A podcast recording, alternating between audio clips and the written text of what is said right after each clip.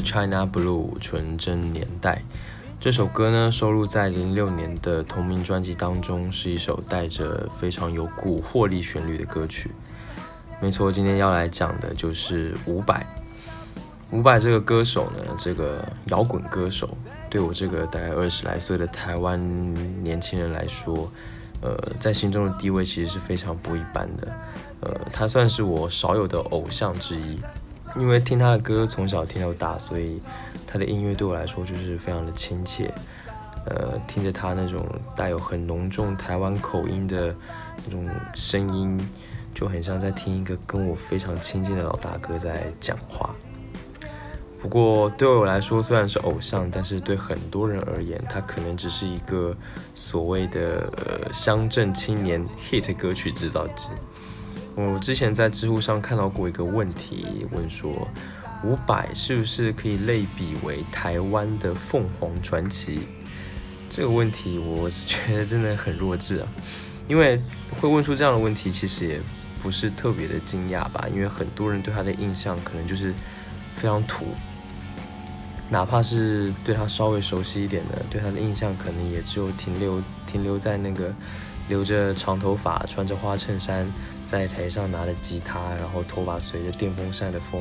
就是飘扬在空中，满头大汗啊，扯扯着嗓子唱歌的歌手而已。因为大部分的人呢，只听过他一些特别特别流行、特别拔辣的歌，像是什么《突然的自我》啊、《挪威的森林》、《浪人情歌》之类的，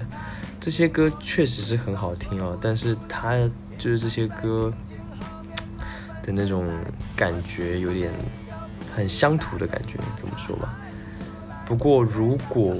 你如果好好的听伍佰的其他的歌曲的话，你会发现，它其实是远远超出你的想象的。感动？未来朦胧，眼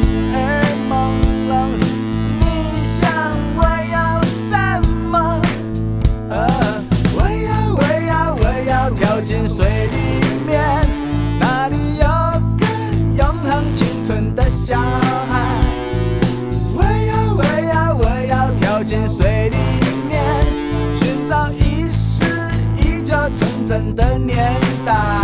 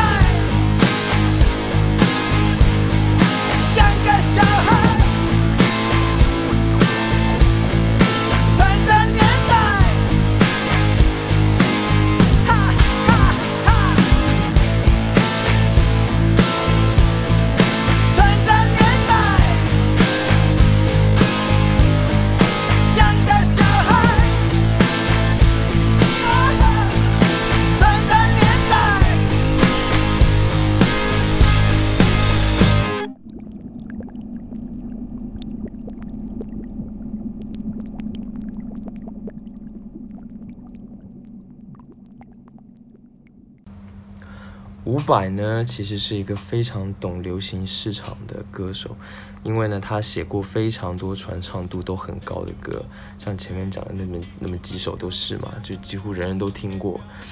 那同时，伍佰也是一个具有很强创作能力的歌手，这一点，我觉得举个例子，就是他为很多的歌手写过歌，而且都非常的流行，非常成功。那同时呢，他还是一个非常具有创新意识的歌手。从他自己专辑的风格来看的话，就可以看得出来，他专辑的风格非常的多变，几乎每一张专辑都有着不同的不同的风格，嗯，都有非常多新的元素，他都会打破自己一些固有的可能习惯啊，或者是什么，他不会像很多其他的创作歌手，他可能几年下来都是一种。都是那么一个调调，所以他其实是一个非常全全能的一个摇滚歌手。那今天呢，就从他最早期的音乐风格来讲，呃，伍佰最早其实是一个 pop 的驻唱歌手。那当年台湾的就酒吧驻唱的歌手呢，都要唱酒客们喜欢的歌，但是伍佰他可能因为性格的关系，非常强硬，有种硬汉的气质。他没有唱多久就开始在台上只唱自己喜欢的歌，而且还很拿他没有办法。所以呢，当时的伍佰他也积累了一些粉丝。这样的情况在后来就发展成说，在台北的年轻人当中，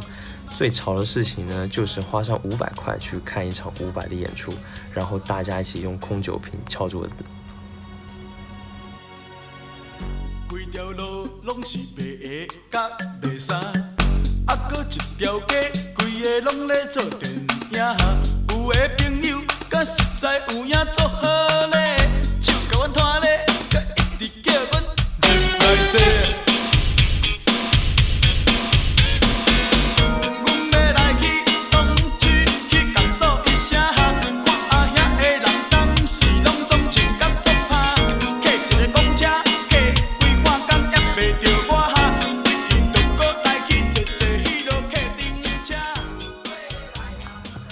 后来呢，伍佰他出了第一张专辑，他的出道专辑名字叫《爱上别人是件快乐的事》。这张专辑呢，发行于我出生的年份啊，就是九二年，一九九二年。这张专辑呢，有非常多很有蓝调韵味的吉他 solo 的这个元素在里面。那包括很多他的编曲啊，或者是一些歌词，就包括歌曲要表达的内容啊，都是非常 blues 的那种感觉。那接下来这首歌就是这张专辑的同名歌曲，《爱上别人是件快乐的事》。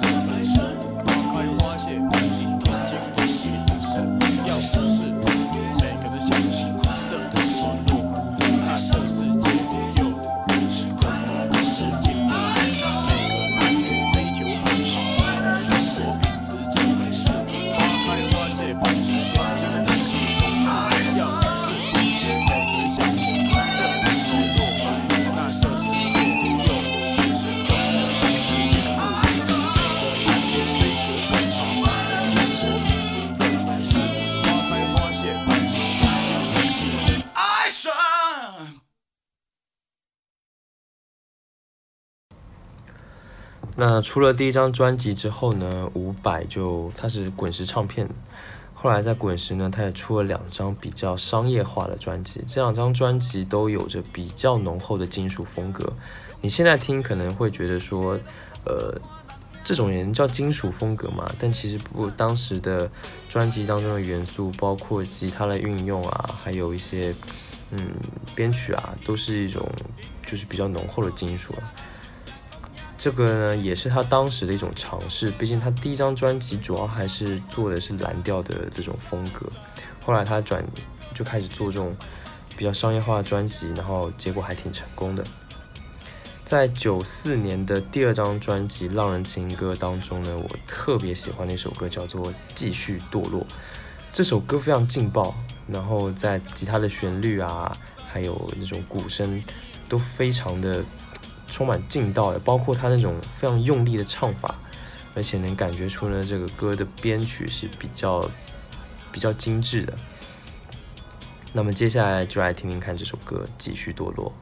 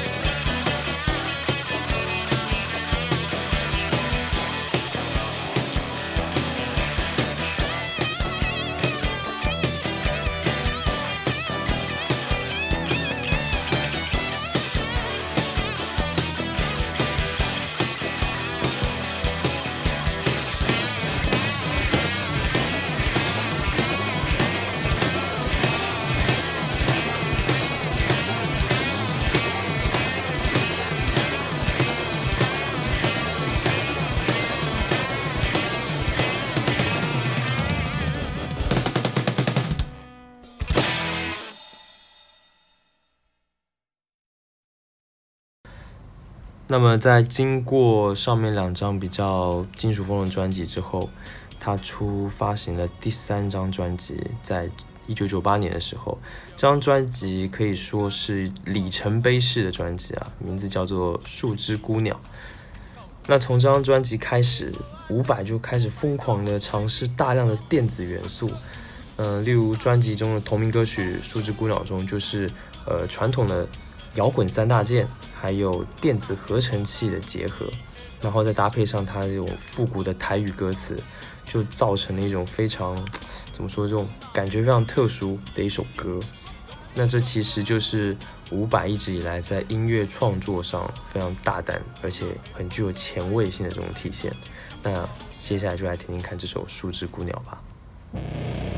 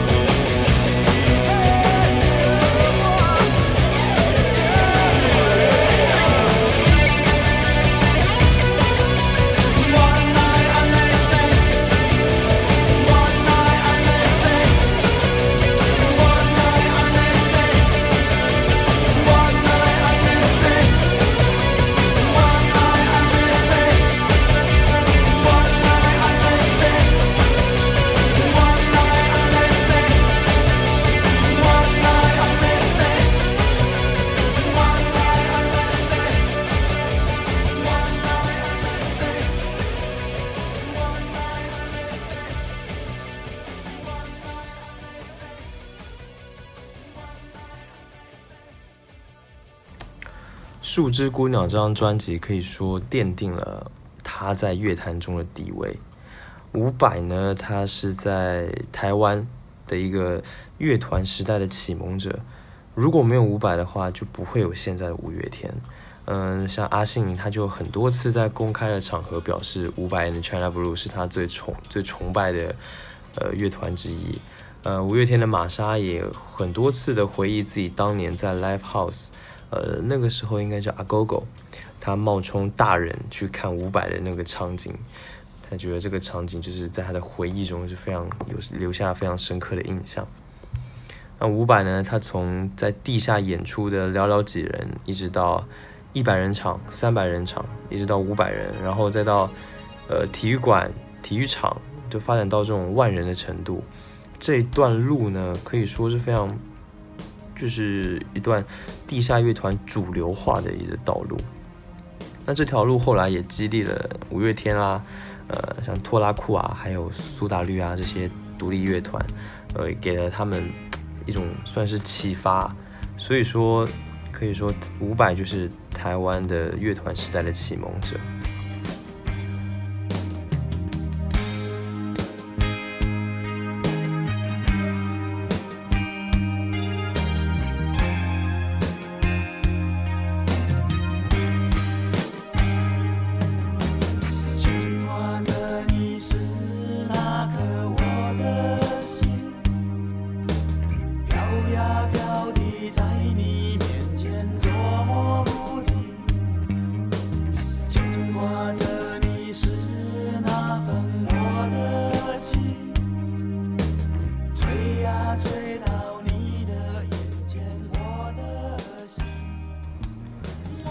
下来，在一九九九年，他发行了这张国语专辑《白鸽》。《白鸽》呢，这张专辑的创作理念是比较质朴的，因为他基本上所有的歌都用了非常直接的手法来处理他的音乐情绪，也包括直白的歌词，还有它的旋律等等，都是透露着一股非常简洁有力的力量，这种感觉。那张专辑除了有一首传唱度很高的白歌，其实呢，我觉得还有两首歌很值得一听，呃，叫做《真世界》还有《上帝救救我》。那接下来这首《上帝救救我》呢，它的编曲很有一种复古的趣味，呃，并且它在这个乐曲当中加入了大量的铜管乐器的声音。然后让这首歌增添了一种很浓厚的拉丁风味，甚至感觉是有一点就是新疆味的感觉。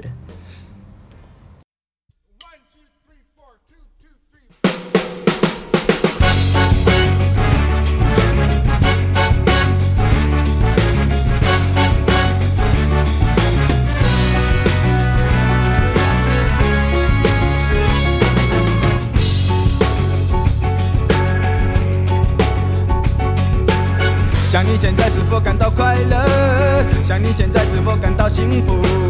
想你现在是否感到满足？还是你跟我一样非常的孤独？是否你怀疑得到了什么？还是你发现失去了什么？僵持不下，到最后没有用，慌张和混乱在黑暗里交错。我已经掉进去了迷惘，躺在无边的沙漠上，无情的太阳，请你高抬贵手，别让我再流浪。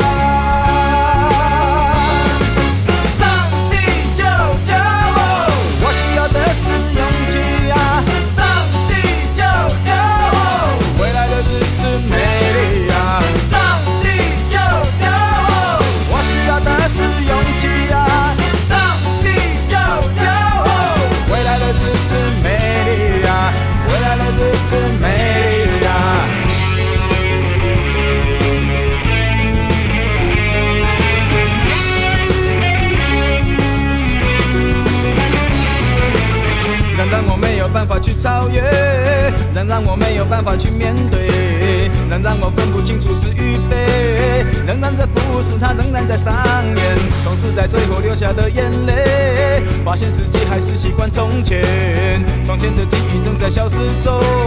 崭新的旅程却越来越明显，我已经掉进去了迷惘，躺在无边的沙漠上，无情的太阳，请你高抬贵手，别让我再流浪。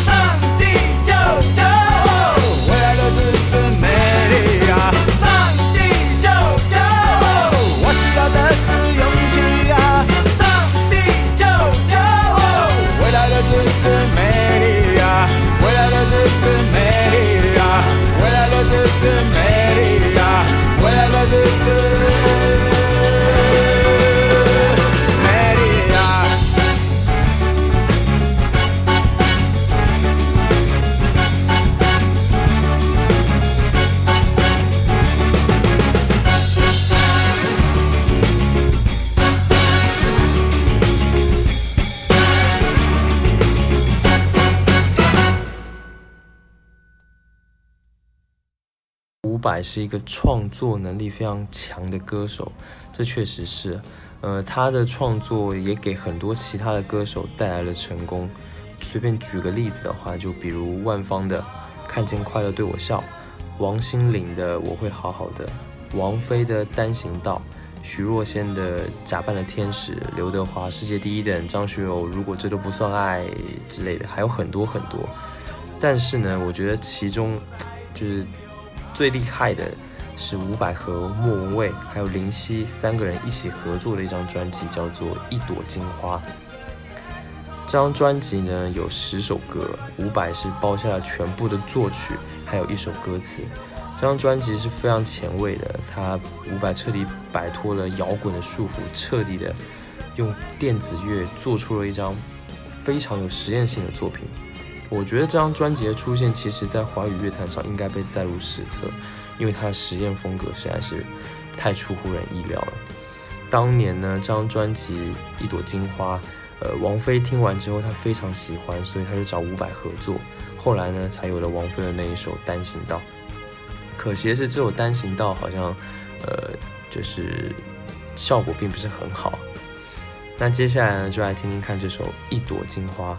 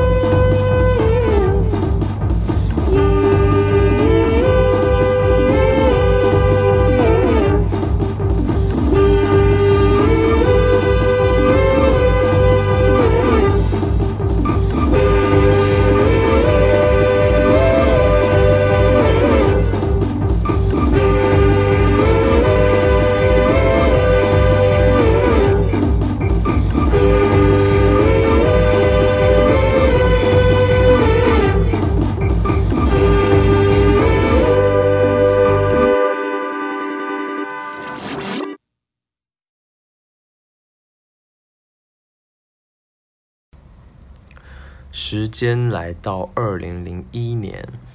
这一年呢，伍佰发行了我认为到目前为止是最好的一张专辑，我可以我可以听非常多遍啊。这张专辑叫《梦的河流》。我呢，本来想了一百种说法，想要吹爆这一张专辑，但最后还是不知道到底该如何去形容这一张专辑，因为这张专辑的呈现出来的一种气质实在是太古怪了。伍佰呢，他是一个非常喜欢突破自己的人，他几乎从没有在某一种特定的风格里面，嗯，待太久，他也没有被自己所谓的风格所限制。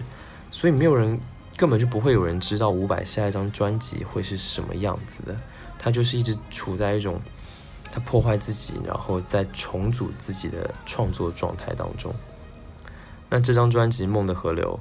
就好像是十几幅风格各异的画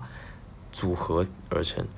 这种感觉就是都被融合在了一起，非常的内容非常丰富。这张专辑是伍佰心境上最来去自如的专辑，而且在技巧上呢也是最为成熟的，呃，拥有非常强烈的那种真实感，还有人文情怀。总之，我觉得，因为这张专辑呢，它所涵盖的主题太多了，除了肯定会有的情歌，还有那种对社会的关注、对历史的探讨，甚至还有一些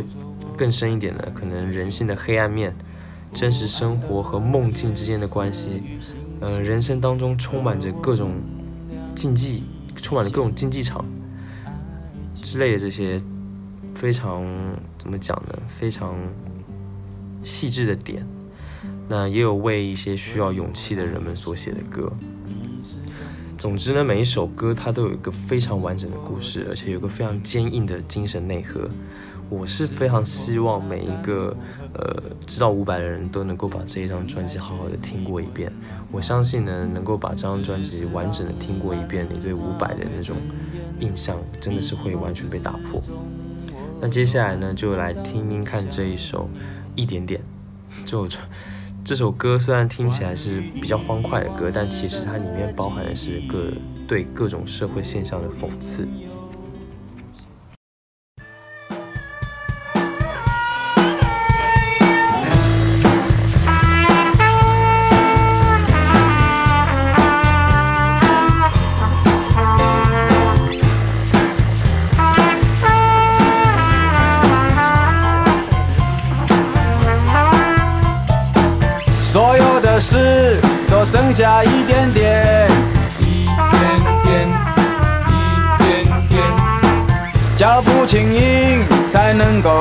在前面，在前面，在前面，不要沉重，也不许走很远，走很远，走很远，悠悠亮亮，光光鲜鲜。轻松弹出一个优雅的和弦，我看左边，看右边，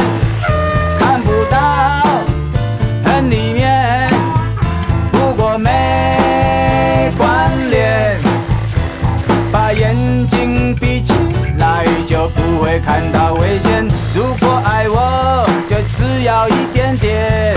一点点，一点点，我会轻易的。躺在你的胸前，你胸前，你胸前。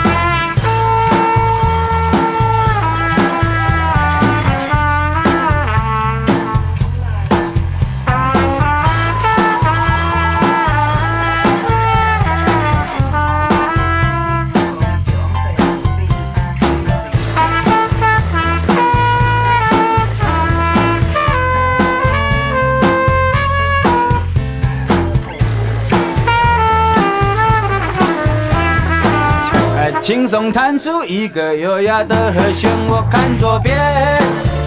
看右边，看不到很里面，不过没关联。把脖子缩起来就不会碰到危险。如果爱我，也只要一点点，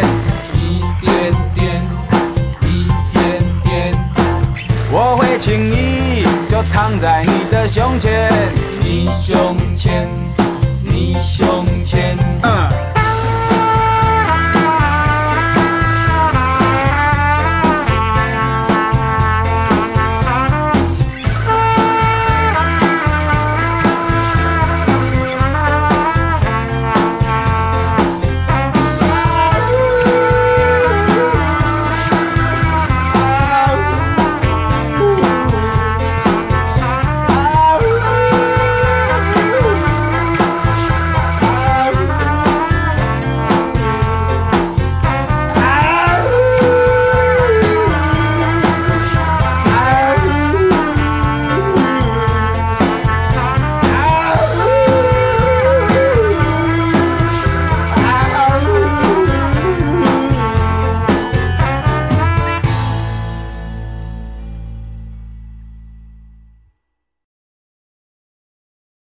伍佰的下一个大突破是在零八年，他在零八年发行了专辑《太空蛋》。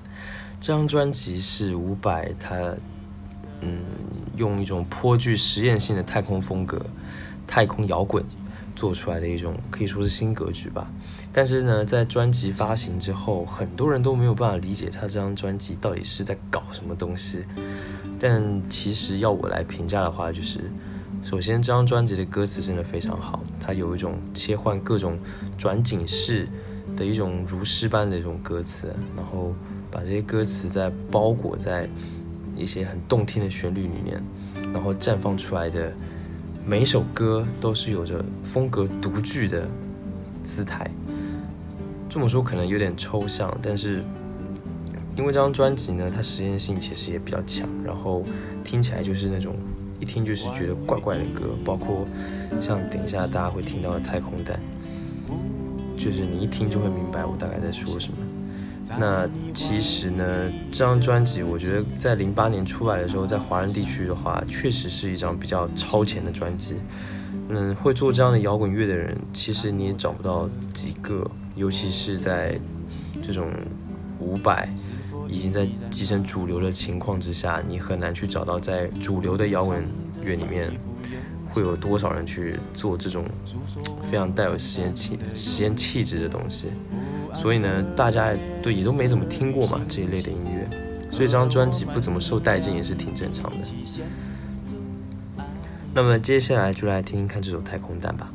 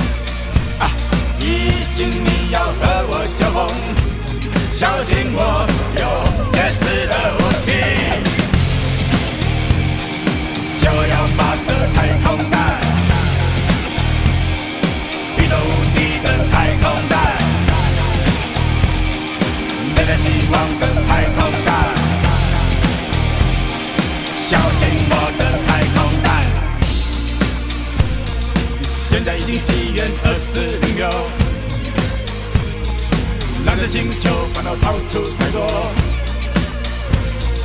一名任务我就是前锋，新的世界重新来过。不要问我过去究竟怎么？哦，人类迫切需要解脱，解脱，解脱，解脱，解脱，邪恶异心不要阻挠我，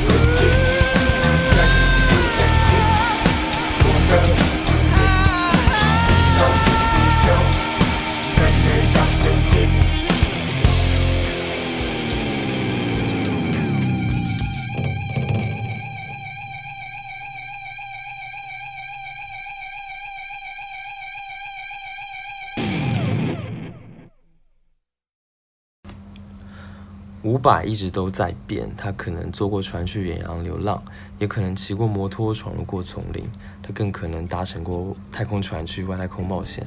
但最终的最终呢，他的落脚点依然还是在台湾本岛。二零一六年的年底，他推出了一张专辑，名字叫《丁子华》。这张专辑是全台语的，是伍佰的第三张全台语专辑。那这张专辑呢，融合了很多特别先进的，而且有民族色彩的音乐元素，例如说 Afrobeat 一种非洲舞蹈的音乐元素。那他为了把这张专辑做好做好，还专门去美国找一些比较知名的管乐手和打击乐手来加入他的乐团。那在录音制作的方面也是非常厉害，还请来了格莱美大师 Bill Schnee，还有后期制作是请来了 Steven Markuson。那无论是乐手呢，还是录音室的这些制作人，他们他们在听过这张专辑的音乐之后呢，都给予了非常高度的评价。听这张专辑，你会感觉到有各种的元素啊，都是非常浑然天成的。呃，非洲节奏和台客舞曲，管乐团和 band song，日本演歌和老的台语歌，甚至是那种谍战片氛围的那种民谣，还有台湾的南部民谣，这么多就是充满着对比的一种元素，都非常自然的融合在了一起。其实，在这张专辑，你可能还是会觉得，就是伍佰的音乐旋律真的很土。其实换个说法，就是接地气。我觉得呢，像这样的带着乡土气息的旋律跟音乐，其实就正是要这种旋律，它才可以把一种文化地缘和时间的这种标签通通都消融掉，让一切都可以成为一种非常单纯的东西，这种很单纯的音乐。那接下来就来听听看来自这张专辑《钉子画》中的歌曲，叫《种子》。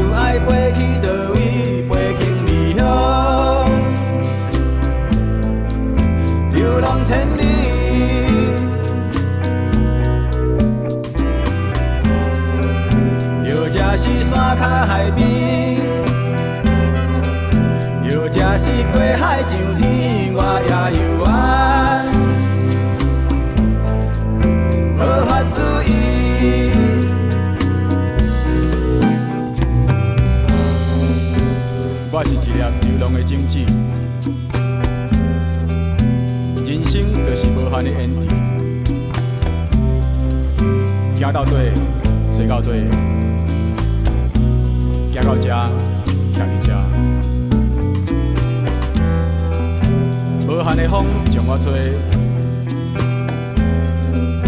无停的雨将我淋，就是因为你，穿着你，无论你天。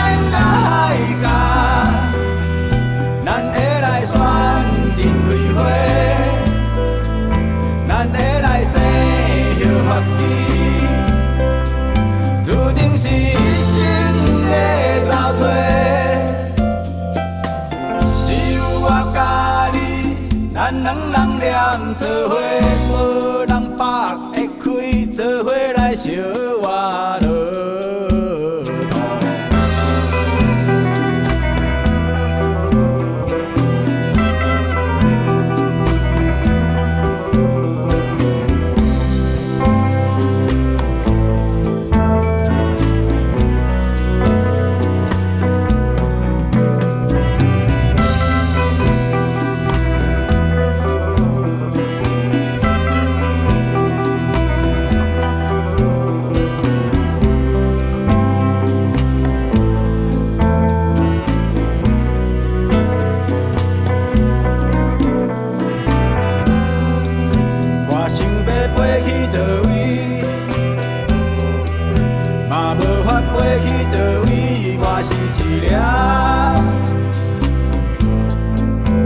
算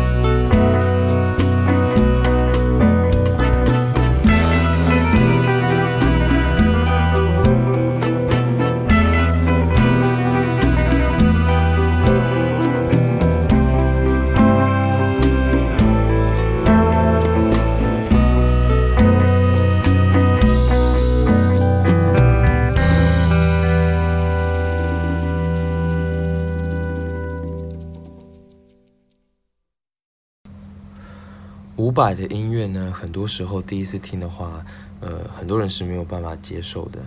因为伍佰的歌，它的这种旋律呢，都有一种很重的日本殖民和台湾土著的痕迹，这种是一种非常奇特的混合物，你往往不太可能能第一次就爱上它，但是呢，这种旋律却好像有一种特别奇怪的吸引力，能够把你，有时候又能把你。突然一下的就吸引住了，而且呢，伍佰的音乐呢和其他的大多数的流行音乐来相比的话，嗯，他的歌曲的风格是一种你没有办法预料的不规则的一种东西，你可能在第一次对他的音乐的一种转折感到很不可思议，但是你到第二次发现这种转折其实是非常理所当然的。尤其是在伍佰这个人的制作上面，我是觉得其实伍佰的歌真的是非常需要，而且经得起你仔细的去听、去品味的。他的音乐一直都在突破，每一首歌都有着非常饱满的一种感情跟态度，呃，可能是深情款款的，可能是有着哀愁感的。他可能歌曲的内容有时候又是非常愤怒的，在大肆批判这个社会，或者是这个当局政府之类的，或者是他心中的那种一种浑身是劲的那种冲动也好，这些东西呢，其实他都表达的一种比较深刻，所以我是希望，呃，大家都能够。对伍佰的音乐能有一种新的认识，不要再觉得他只是一个非常非常土的一个摇滚歌手了，呃，或者是因为他的唱腔特别的特别的台湾，特别的奇怪，所以就忽略了他的一些他音乐当中其他的非常棒的一些特质。好啦，今天呢就说这么多吧。嗯，今天呢在电台里面的歌我都会整理成歌单。呃，大家可以有空的时候可以去我的页面上去找一下，可以收藏。最后，就让我们在伍佰的这一首《夏夜晚风》当中结束今天的节目吧。晚安，我们下次见。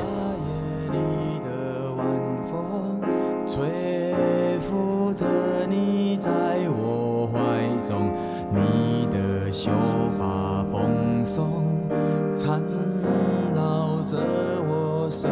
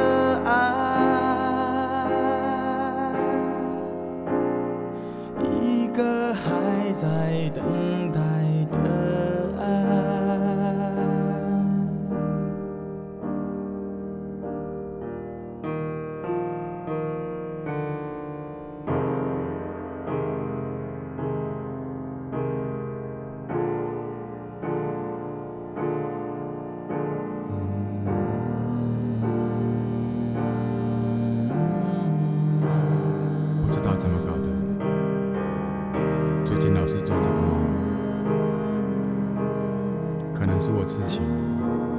或者是我太笨。